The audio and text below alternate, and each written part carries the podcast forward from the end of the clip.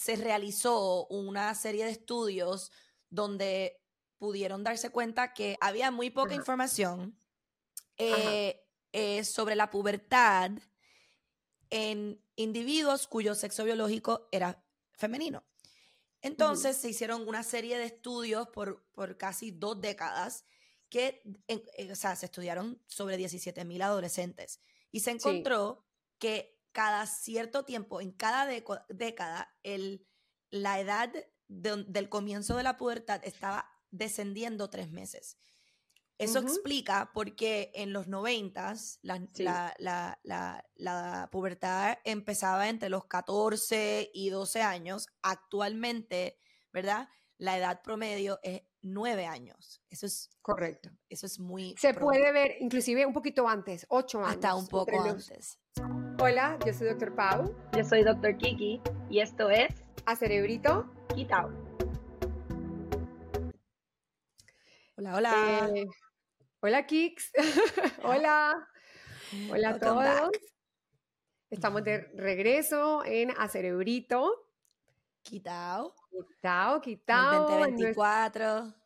Nuestro primer episodio de este nuevo año y nueva temporada, además, Kix. Y venimos a hablar de un tema que eh, es bastante importante y que cada vez es más frecuente, un tema frecuente en cuanto a la conversación con padres de familia, inclusive con amigos cercanos, em, que es el tema de la pubertad prematura o precoz eh, y cómo está afectando o cómo puede afectar a eh, los adolescentes hoy en día. topic últimamente, lo he visto en TikTok. Sí, full, full, full. Y creo que este tema es muy amplio eh, y como hablábamos ahorita en, el, proceso de preparación para el, para el podcast, tiene mucha tela por cortar. Em, pero según lo que estábamos conversando, eh, creo que podríamos inclusive hasta dividirlo en dos fases, ¿no? Primero, hablar sobre lo que es la pubertad, lo que es la pubertad precoz eh, desde un punto de vista o una perspectiva médica, y luego hablar sobre los, el adelanto de esta eh, adolescencia a nivel generacional, ¿no? En cuanto a las últimas décadas, eh, o no tanto de la adolescencia, sino el adelanto de la pubertad, eh, en cómo con el tiempo se va haciendo más temprano. Exacto. Y cómo eso está, estamos viendo que ha impactado o está impactando el desarrollo socioemocional y conductual de, de nuestros, niños. adolescentes, sí. Y adolescentes. Entonces, vamos a empezar por el principio. Creo que es importante para poner a todo el mundo en contexto, eh, porque pues sabemos que nuestra audiencia está conformada por padres de familia, educadores eh, y a lo mejor eh, personas que no estén en el ámbito médico. Entonces es importante primero salir de alguna terminología para que podamos entender un poco la información que vamos a brindarles y de, de la que vamos a compartir hoy, ¿no? Claro. Vamos a empezar primero hablando sobre lo, que es la, em, la pubertad, ¿no? Entonces, bueno, em, sabemos que la pubertad precoz o también conocida como la, pubertad prematura es eh, una condición que es eh, cada vez más frecuente, que em, pues presenta pues una serie de retos en el desarrollo y en el funcionamiento típico de nuestros, de nuestros hijos. Pero antes de hablar sobre la, prematuridad en la, en, la, en la pubertad, es importante primero hablar sobre qué es la pubertad, ¿no? Y qué es lo que pasa en el cerebro durante este proceso tan importante del desarrollo humano, ¿no? Y, bueno, bueno, sabemos y definimos la pubertad como pues, una etapa, una etapa esencial en el desarrollo em, humano y que realmente sirve como base para la vida adulta, ¿no? Y para muchas funciones de la vida adulta. Yo creo que muchas veces asumimos o cuando escuchamos la palabra adolescencia o pubertad, nos da miedo, ¿no? Es como que, es casi como cuando te dicen los terribles dos, ¿no? Es como que un periodo de mucho reto, de inclusive podría asociarse a, conflicto y sufrimiento, no tanto para adolescentes como para padres de familia. Pero también es importante creo que recalcar que es un periodo esencial y muy importante de la, en la transitorio. vida. Exacto. Es transitorio, es una preparación, yo digo, para la adultez. Correcto, y que sirve como, como, fun- como un fundamento, ¿no? Para, para muchos otros aspectos del desarrollo eh, humano y esa transición entre la adolescencia y la, y la vida adulta. Eh, se producen muchos cambios físicos durante este periodo, eh, cambios hormonales, cambios sexuales, que es lo que transforma a un individuo de, de pasar del periodo de la niñez al periodo de la adultez, ¿no? Y es un periodo también en el que cambian las, eh, digamos que la, la capacidad ¿no? del individuo y se, también se identifica mucho, se define mucho por, eh, por cuando los niños eh, alcanzan la capacidad de reproducción, ¿no? Em, es un proceso que ocurre o debería ocurrir eh, de una manera progresiva, o sea, no es que simplemente pasa o ocurre de, golpe, Exacto. sino que debería producirse o es un periodo que se va eh, desarrollando de una manera paulatina hasta que ocurre en el cuerpo, ¿no? Y obviamente, como decíamos ahorita, marca la transición entre la infancia y la adolescencia.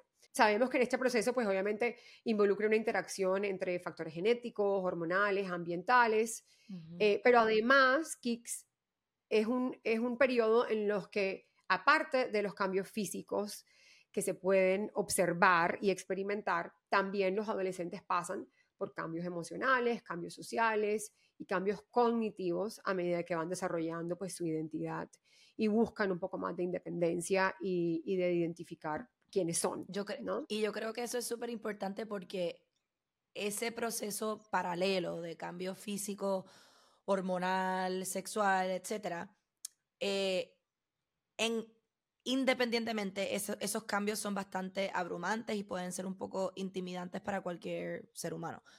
Pero Sí. ah, desde un punto de, vista, psi- punto de vista psicológico, y esto un poquito de food for thought, ¿verdad? Sabemos que en ese periodo los adolescentes están pasando por el, el periodo de identity formation. Entonces, Ujú. es un proceso paralelo que ocurre donde el cuerpo eh, y el, el- el sistema endocrino se está desarrollando, se está delineando, mientras a nivel psicológico también hay una demanda de quién soy, quién debo ser. Y eso yo creo que se te da un poquito un preámbulo para lo que vamos a hablar. Para lo que luego. vamos a. Entonces, entonces, en pocas palabras, lo que queremos decir es que son dos procesos paralelos. Uno, que es el proceso biológico, y otro que se refiere más al proceso psicológico o socioemocional, ¿no? En cuanto a la identificación del ser y del ser humano. Entonces, hablemos primero de cómo empieza la pubertad. Sabemos que tiene una base endocrina, en donde, pues, obviamente, las hormonas eh, procedentes del cerebro son las que desencadenan el inicio de la pubertad. Básicamente actúan como unos mensajeros químicos que le dicen al cuerpo lo que deben hacer, ¿no? Entonces, vemos que, por ejemplo, eh, quizás en individuos eh, con un sexo biológico masculino, las hormonas pueden identificar que los testículos deben empezar a fabricar la hormona de la testosterona y producir el esperma. Por ejemplo, en individuos con un sexo biológico femenino, estas mismas hormonas indican a los ovarios o mandan señales a los ovarios de que deben empezar a fabricar el estrógeno y va- eso va a desencadenar pues obviamente un crecimiento y una liberación de óvulos. Y obviamente hay otras hormonas que están eh, eh, involucradas que proceden de otras glándulas, en este caso las glándulas suprarrenales, que son básicamente unas eh, glándulas que, se encuentran en la parte eh, alta de los riñones. em, y básicamente ellas conducen al crecimiento de el vello púbico, el vello axilar, la aparición del olor corporal, el desarrollo del acné y otro tipo de síntomas que eh, marcan ¿no? el inicio de la, de la pubertad. Em, esto creo que es un, una- un buen puente a hablar de cuáles son los cambios que los vemos cambios más prominentes, prominentes sí, en la durante la pubertad. En, yo creo que es importante y yo creo que en, la en, en el colegio eh, le dan mucho énfasis a esa parte. Es, es mayormente lo que leemos en nuestros libros de educación eh, sexual, pero el desarrollo de características sexuales secundarias, ¿verdad? Vemos el desarrollo de los senos, el crecimiento del vello público y axilar y pues la primera eh, menstruación, la menarquia. También vemos el crecimiento del vello facial y corporal, el cambio de voz y el aumento del tamaño de los testículos. Esto viene obviamente acompañado de lo que le llamamos los growth spurts, que son el, el crecimiento súper acelerado que que puede ser hasta doloroso incluso. Eh, por las noches los, los, adolescentes pueden quejarse de dolor, em, que no tienen mucho remedio más que darle un poco de, ¿verdad? Algún medicamento para, para, para tolerar el dolor. Y vemos esos growth spurts que afectan tanto la estatura como el peso. Eh, vemos cambios en la composición corporal de estos adolescentes, en la distribución de la grasa, del músculo. Eh, vemos esos yo siempre digo, em, en, individuos cuyo eh, sexo ¿verdad? biológico es, el, es, masculino, vemos cómo van de, ser bien flacos y, tener una voz más aguda y de momento los escuchas con una voz más profunda y desarrollan músculos. Em, y nada, y el desarrollo de los órganos reproductores, obviamente, la maduración eh, de estos órganos internos y externos, preparando pues el cuerpo para la capacidad de la reproducción, que últimamente es lo que, lo que el propósito de este proceso. ¿Qué más, Pau?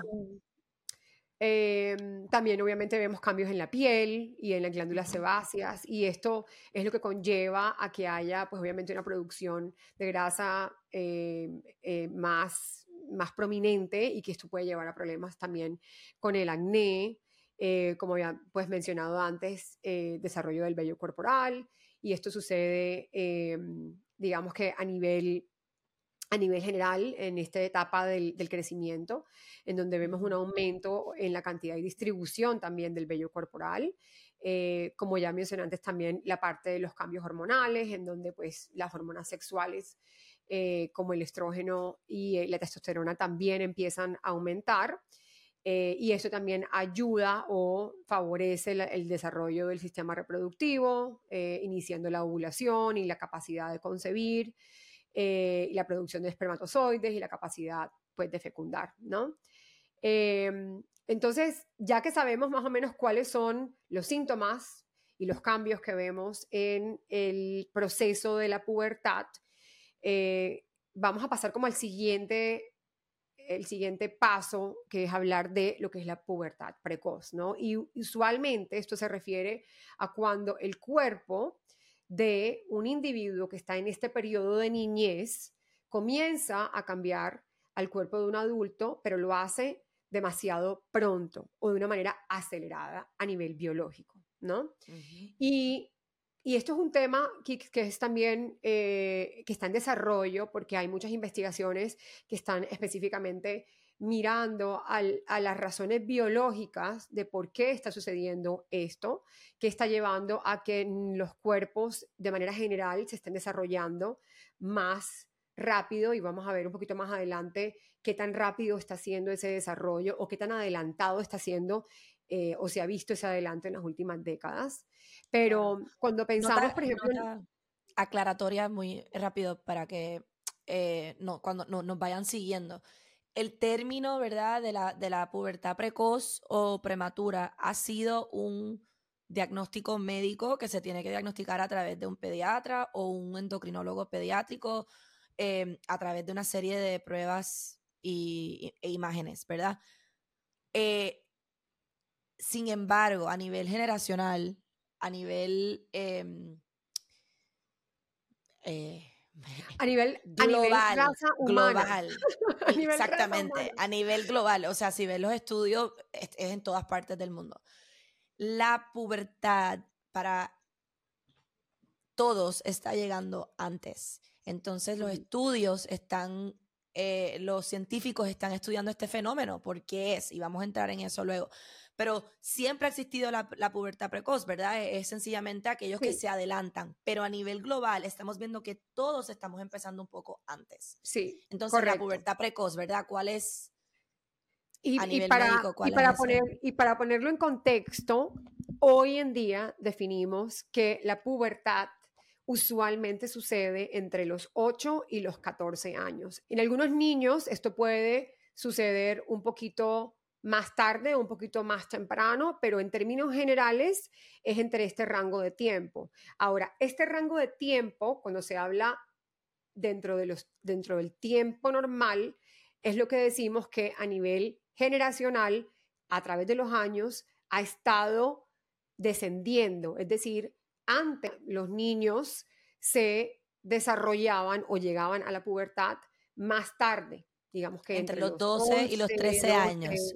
Correcto. Exacto. Hoy en día ya ha bajado considerablemente cuando se empieza a ver de manera normal el desarrollo de la pubertad. Exacto. Entonces, pero cuando hablamos de causa de pubertad precoz, que es la parte médica, em, muchas veces sucede temprano porque hay una agilización, digamos, del proceso normal de desarrollo. En otras palabras, es como que la alarma suena demasiado temprano porque el reloj biológico está adelantado. Es como para ponerlo en contexto, ¿no? Para hacer una analogía, ¿verdad? Y esto lo llamamos simplemente una variación de un crecimiento normal, ¿no? ¿Y a, qué nos referimos a esto? Bueno, que podemos ver, por ejemplo, el desarrollo de los senos y el vello púbico axilar en niños eh, pasar de una manera adelantada, que se adelanta a ese rango de tiempo que acabamos de describir, ¿no?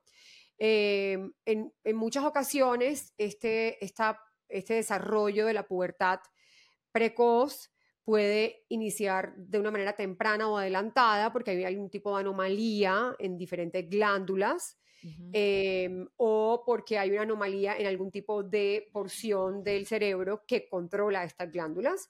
Y entonces em, esto entra a obviamente acelerar el proceso de la, de la, de la, de la pubertad.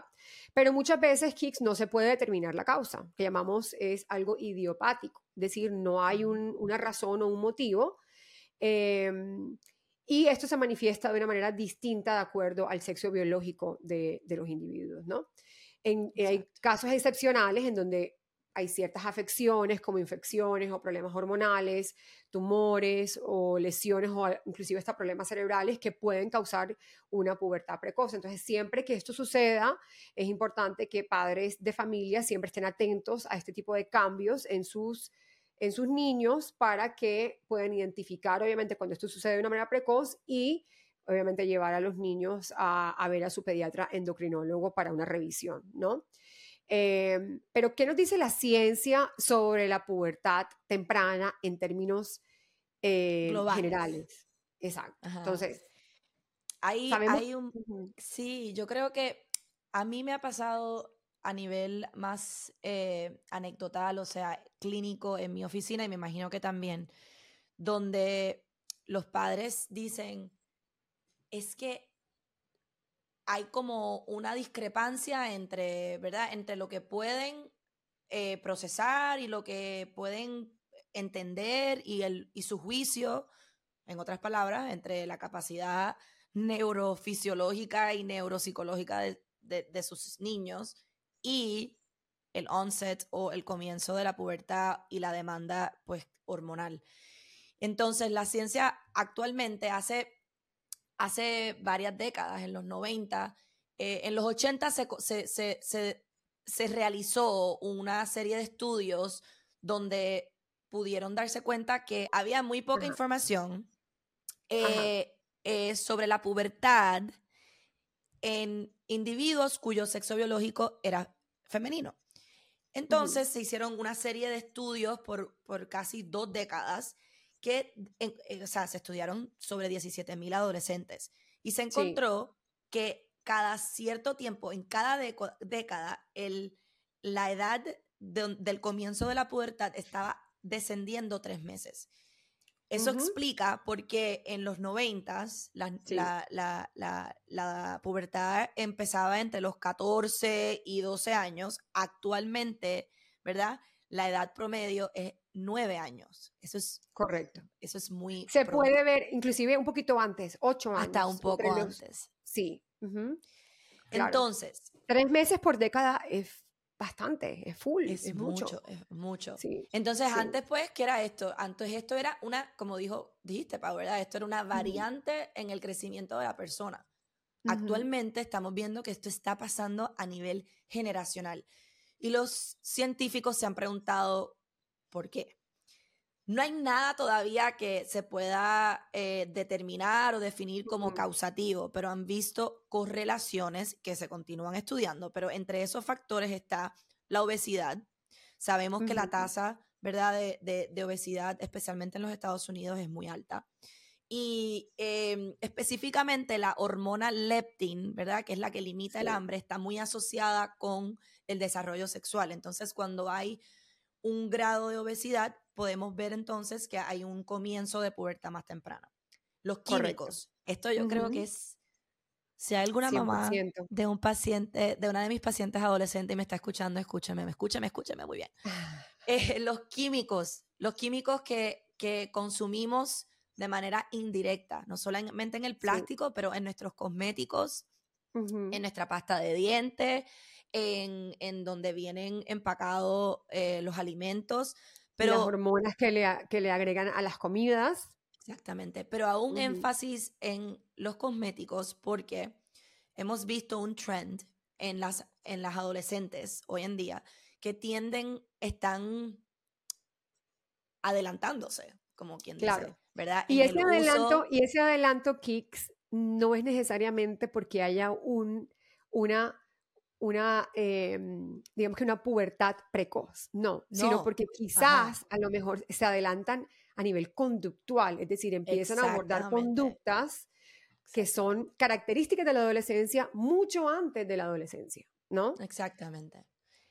Este episodio está siendo auspiciado por nuestros amigos de Miami Real Estate Offers y Alex de la Rota PA. Con más de 10 años de experiencia en el mercado, ellos brindan asesoría integral a los inversionistas extranjeros en finca raíz en el sur de la Florida. Entonces entramos en, estas dinámicas sociales eh, que, vienen arraigadas de, pues, de presiones sociales a través de TikTok, Instagram, Facebook, son trends y no se van a desaparecer, pero tenemos que nosotros los adultos en verdad poner un, un límite porque estamos viendo cómo estas estos aditivos químicos que existen en los cosméticos pueden tener alteraciones hormonales en estos adolescentes. Em, en adición, pues hay otros factores, obviamente, como el, nivel de estrés. Luego de la pandemia hemos visto, eh, ha sido el estudio em, mayormente que hemos estado eh, mirando fue justo luego de la pandemia y que, que fue el, el factor número uno que a nivel mundial todos los humanos, ¿verdad? Eh, sufrimos fue estrés. Estrés, eh, Así que el nivel de estrés, el trauma. y ansiedad. Eh, estado de ánimo y a nivel, pues, familiar, la falta o la ausencia de algún padre puede también tener un impacto en el comienzo de la pubertad más temprana. Entonces, ¿qué significa todo esto para nuestros adolescentes, verdad? Porque esto todo tiene un impacto en, su estado socioafectivo, el, el estado socioemocional y la salud mental de nuestros adolescentes, que creo que si lo ponemos en, perspectiva, em, ¿verdad, Pau? Y sí. lo ves, eh, tiene, es, la, es de mayor importancia al final del día. Sí, sí. Y creo que también a raíz de, de todo lo que las investigaciones sobre el comportamiento humano están abordando, también están explorando KICS otros factores, como por ejemplo eh, el abuso sexual y cómo puede estar influyendo esto en una, en una em, maduración adelantada eh, a nivel de pubertad, eh, la exposición a trauma, ¿no? eventos traumáticos en el individuo, eh, los trastornos obviamente de eh, emocionales o de emoción, eh, también el impacto de otros factores psicosociales, como por ejemplo el nivel, el, nivel económico, ¿no?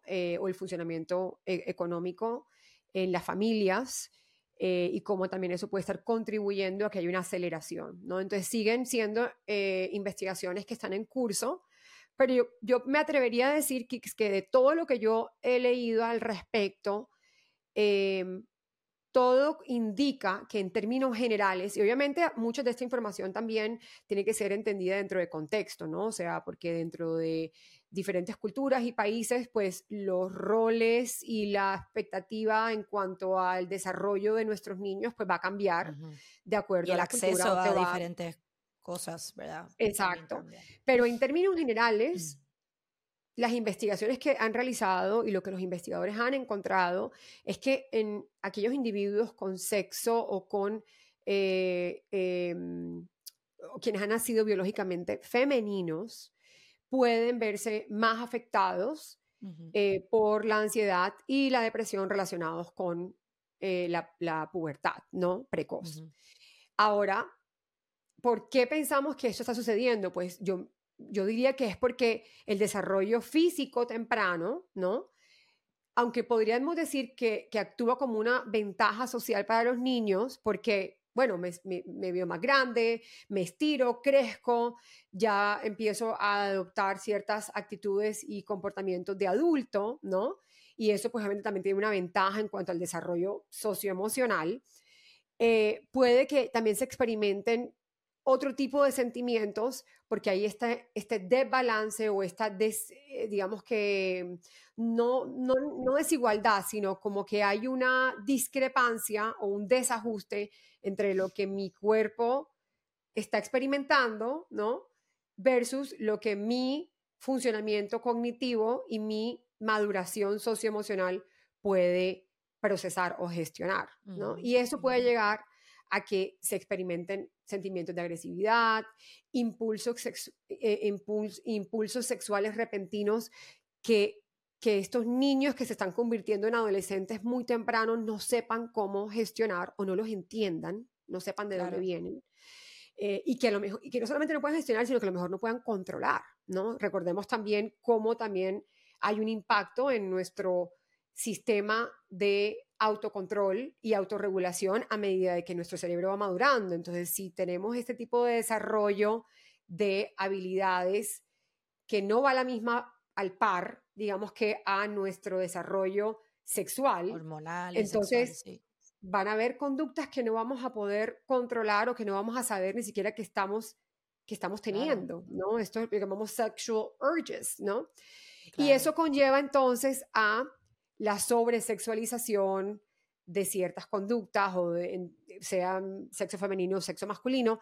em, o, que- o que conducir sucede- a que reciban atención sexual no deseada. no ¿verdad? deseada, Eh, exactamente. eh, o expectativas y comportamientos que no van a la par con lo que ese individuo puede entender Correcto. o procesar, ¿verdad? Correcto. Y en ese Em, mismo orden, en ese mismo orden de idea también los niños transgénero y los no binarios pueden sentir aún más angustia, ¿no? Porque los cambios en su cuerpo no están alineados con su identidad de género. Claro, Entonces, y, la discrepancia entre la identidad, ¿verdad?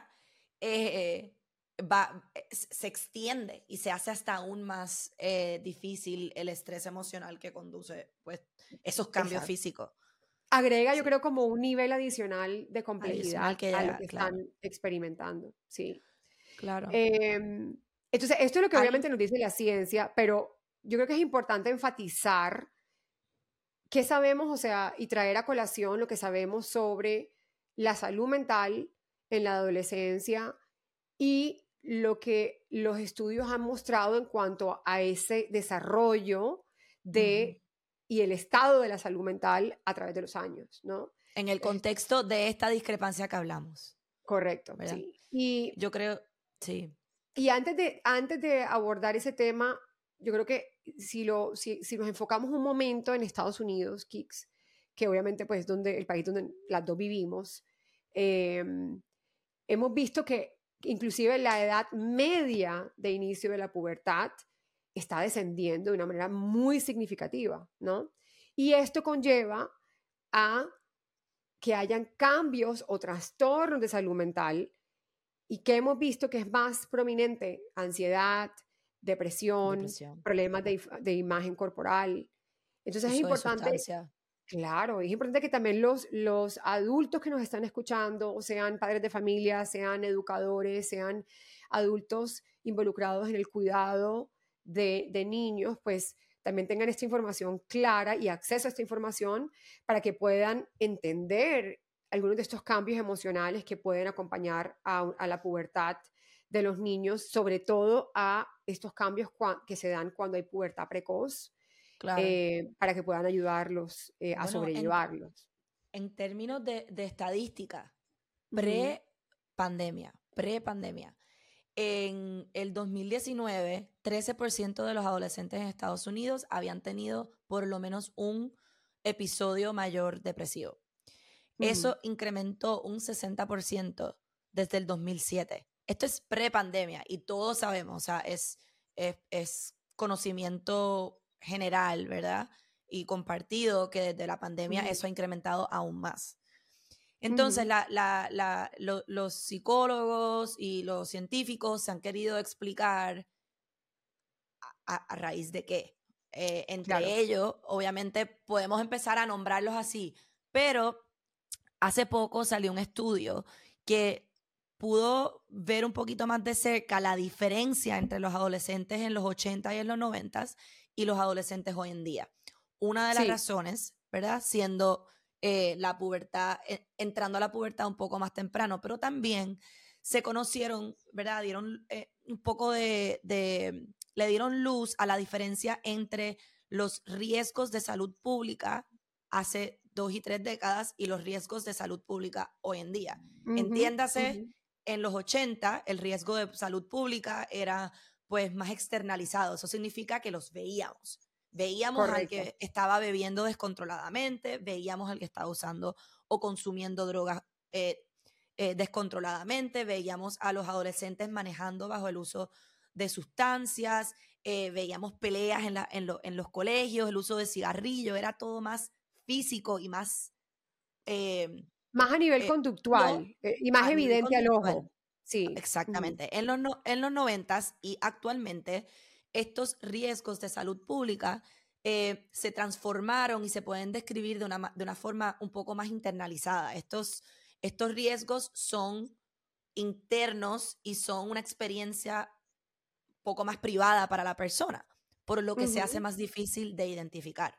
Entonces, em, en un estudio que hicieron donde entrevistaron a diferentes pediatras en diferentes partes de Estados Unidos, incluyendo pediatras eh, un poco más jóvenes que se entrenaron hace poco y pediatras que ya están casi retirándose.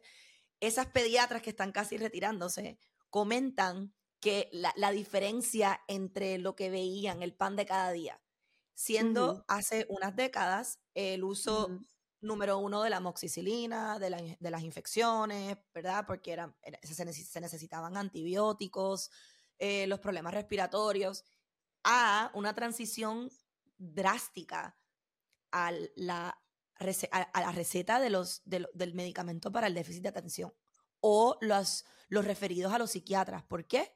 Porque el pan de cada día ya no es un catarro. El pan de cada día es una depresión y una ansiedad en los adolescentes.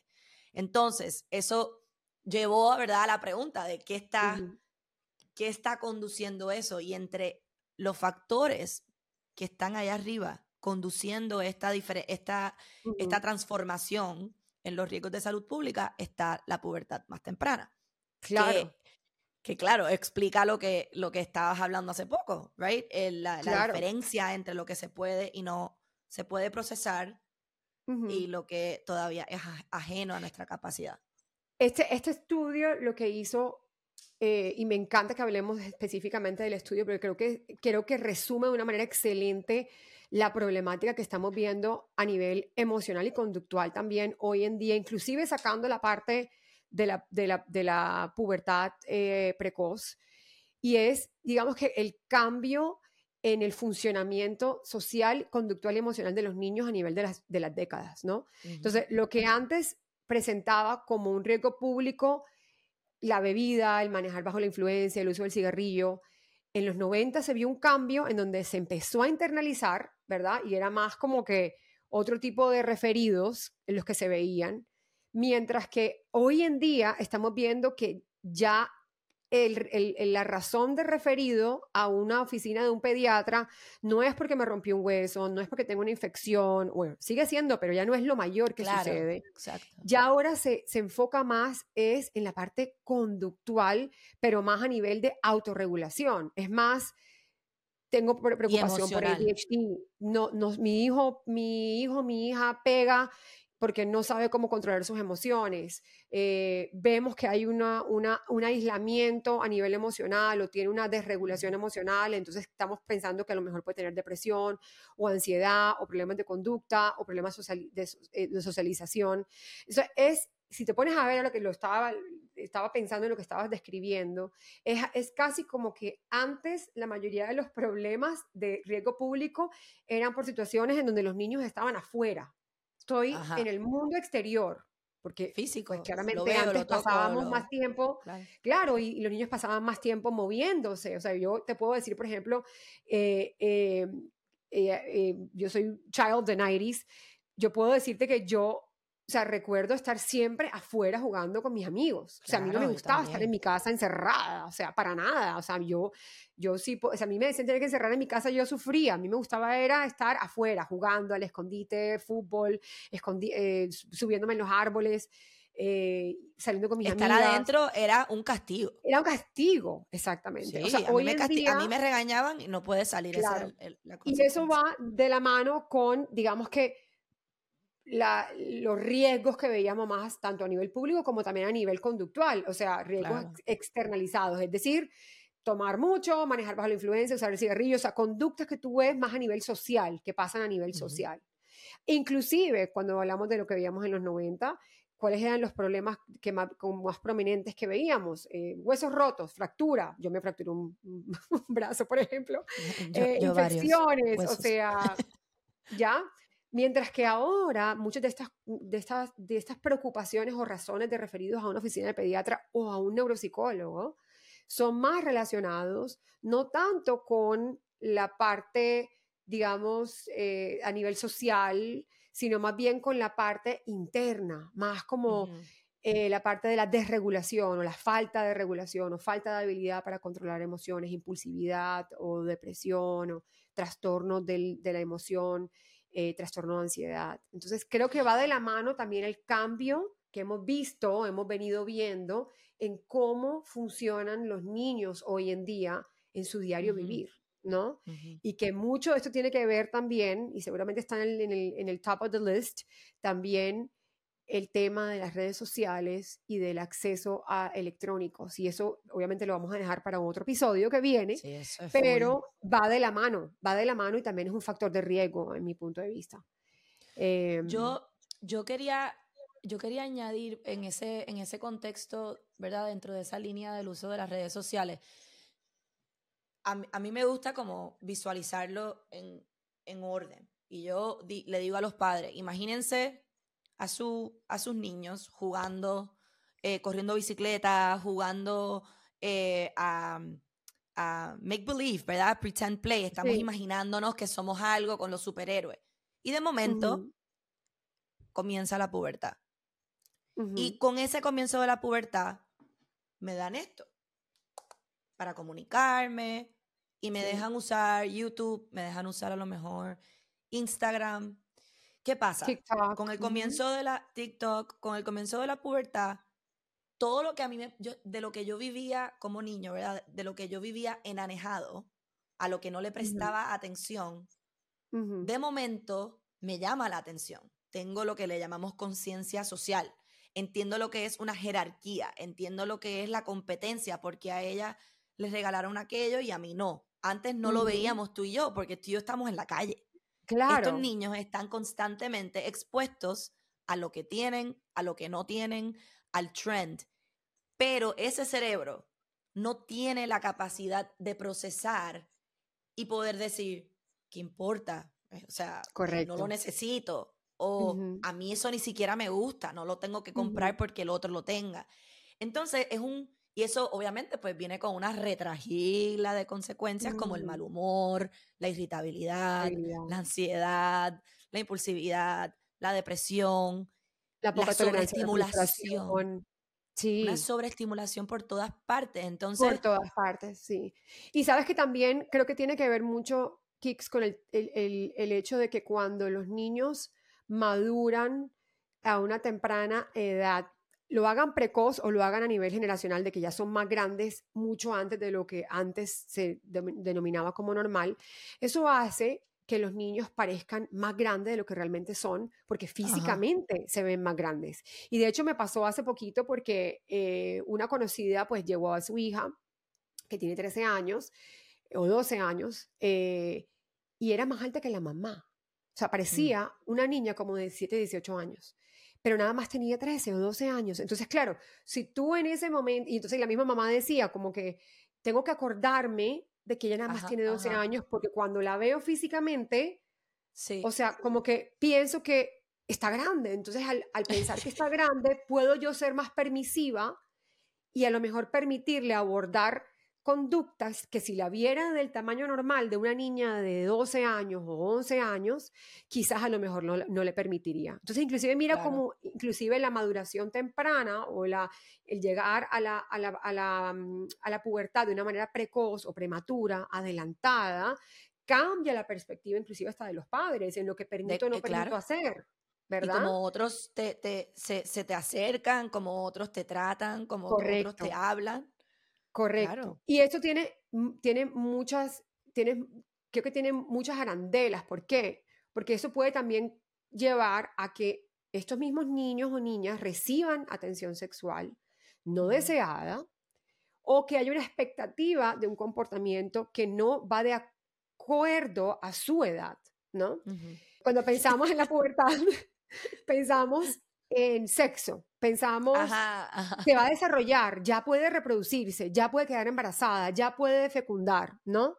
Pero al mismo tiempo hay otros cambios que son, diría yo, que igual de importantes o más importantes todavía que la parte de la, del desarrollo sexual, que es que el, el cerebro empieza a estar más alerta y más, digamos que más consciente de información social que antes no estaba consciente.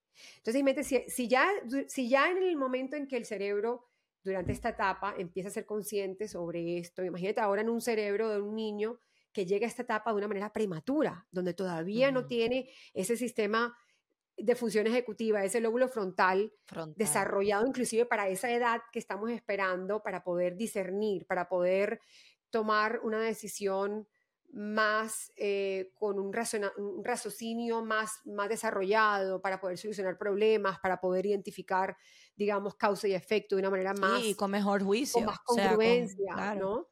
Y eso lleva, obviamente, a que, pues, esa, esa, esa conciencia de esta información social lo lleva a que quieran o tengan un deseo más marcado de encajar en ese mundo, que es actualmente pues, mucho más complejo de lo que se vivía en, décadas anteriores, ¿no? Entonces, esa jerarquía de la que tú hablabas, pues se, hable mucho, se, hace, se, hace mucho más aparente, mucho más notoria, ¿no? Y, esa, y eso lleva a que hay una competencia social para la que los niños no están todavía preparados, porque sí, su cuerpo a lo mejor puede verse más desarrollado, pero todavía su, su funcionamiento socioemocional, inclusive cognitivo, puede no estar a la par con ese desarrollo, ¿no? Es como que antes el niño, el niño niña estaba ciego a esta información y pues, no le importaba, no era algo evidente, pero ya después sí. Entonces, eso afecta mucho, inclusive hasta su propio funcionamiento dentro de su círculo social. Y donde viene toda esta, esta parte de que a lo mejor ya no siento que encajo, ya no me siguen gustando los mismos temas que a lo mejor mis amigos o amigas de mi misma edad, que a lo mejor no han pasado por la pubertad, o inclusive el yo estar expuesto a este tipo de información de una manera precoz, porque a lo mejor me veo más grande y me puedo hasta inclusive sentir más grande, em, puede llevarme a no poder o no saber cómo gestionar esta información, ¿no? Y, a, querer explorar también, ¿no? Información y conductas que no van de acorde o no son afines a mi, a mi edad. Y eso obviamente lleva, pues, a una avalancha de cambios emocionales y de sentimientos, pues que los niños no saben, no saben procesar, ¿no? y también llevan a otro tipo de, problemáticas que son los trastornos eh, un poco más serios, ¿no? Cuando estamos hablando de que ya empezamos a ver síntomas como la autolesión, como la ideación suicida, como síntomas eh, que son consistentes con la depresión, eh, agresión, ansiedad, porque existe claramente una falta de satisfacción entre lo que yo soy y donde me encuentro a nivel hormonal, a nivel biológico versus lo que mi cerebro está preparado para gestionar, ¿no? Y yo lo que veo, Kix, es que cada vez hay, una, hay un deseo como de ser grande a más temprana edad, como de querer abordar conductas. Y, yo creo que los padres a veces también inculcan esto em, por sus propias presiones sociales. Y, claro. yo siempre, mi recomendación siempre es dejar que los niños sean niños por el periodo que, que puedan, porque es una etapa que no regresa y es, es, es demasiado importante. Eh, sí. Una, una vez entramos y hacemos la transición, el regreso, no hay regreso, porque es una, es una mente, como decimos, no, no por catastrofizar, pero es una mente contaminada cuando nos hacemos adolescentes, ya es otra mente. Ya no volvemos a jugar con muñecas, ya no regresamos a, a, jugar make believe, pero por eso nos toca a los adultos tener estos factores y con esta educación eh, poder promover las conductas adecuadas basadas en la edad irrelevante ¿verdad? De, el comienzo de la pubertad, que ya sabemos que está comenzando mucho antes. Sí, una de las cosas que yo también hablo mucho con los padres y madres de familia es que el periodo de la infancia y de la adolescencia es el periodo más corto eh, de la vida. O sea, somos menos tiempo niños que lo que vamos a ser adultos. Somos adultos por muchos más años.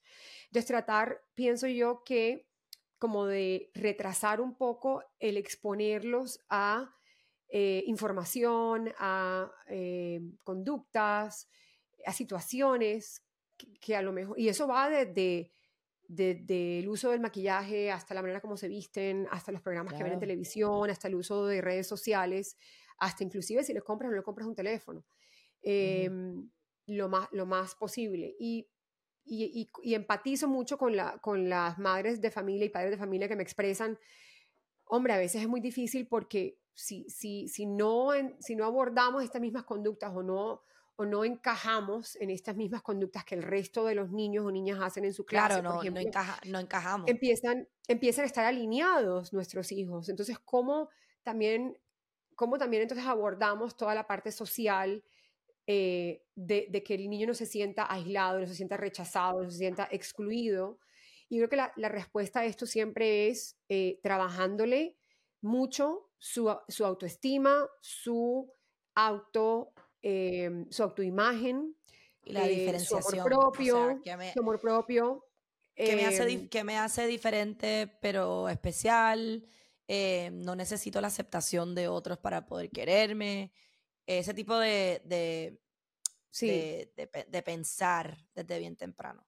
Sí, fortalecer mucho ese, ese criterio eh, y fortalecer también la, relación padre-hijo, madre-hijo, madre eh, porque también mucho, mucho de lo que los niños viven y entienden del mundo viene también o se influye mucho en cómo se lo comunicamos.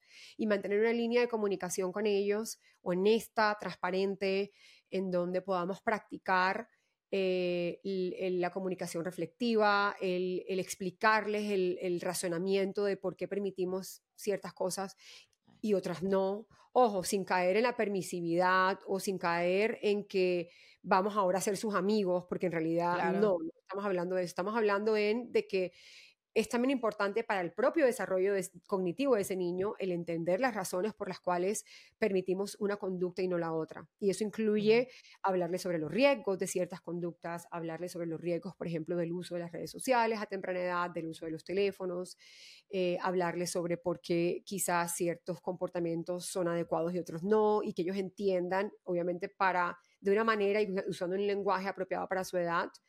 Em, cuáles son nuestros motivos y nuestras razones eh, y los riesgos que hay en, la calle, a nivel social, a nivel comunidad, ¿no? En el mundo. Entonces, eh, pues nada, esto obviamente es un tema que los que podríamos extendernos muchísimo, pero ya se nos acaba el tiempo de este primer capítulo. Eh, queremos darles las gracias a, a, ustedes que están pues en sintonía por escucharnos. Eh, no se olviden de dejarnos sus comentarios, eh, enviarnos un mensajito, compartir este episodio a quien ustedes crean que puede beneficiarse y continuar estando en sintonía, eh, atentos a nuestro próximo episodio. gracias, Kix. Y esto fue a Cerebrito. Quitao. Vemos. Chao, chao.